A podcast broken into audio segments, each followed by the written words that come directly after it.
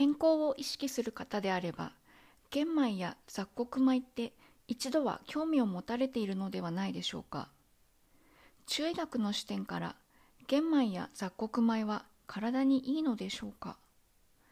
答えは人による体調によるです。例えば比較的胃腸が丈夫な方で便秘の時に食べるならば効果的かと思います。しかし痩せている方や胃腸が強くない方が毎日食べるとなると答えはノーです。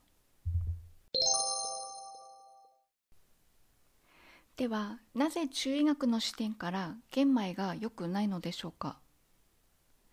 玄米が消化に良くないのは確かなことかと思います。ただ消化に悪くても胃が多少重くても玄米は栄養豊富だから頑張って食べようと毎日玄米を食べるというのは中学の視点からはよくありません。その場合はすぐにでも食べるのをやめた方がいいかと思います。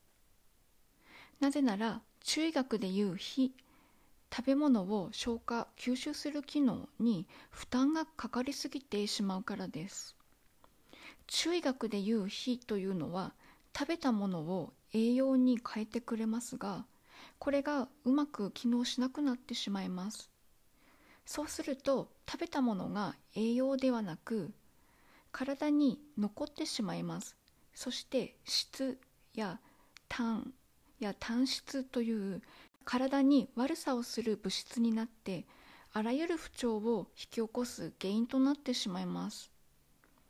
その不調をそのままにしておくとやがては病気になってしまいます。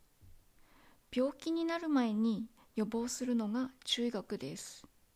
たとえ病気になってしまっても普段から中医学で養生していればつまり食べ物や生活に気をつけていれば回復が早いです。中医学の世界では何事もほどほどに頑張りすぎないことが大切です。中医学は体にも心にも優しい学問ですよ。今日は聞いていただいてありがとうございました。久子夏目でした。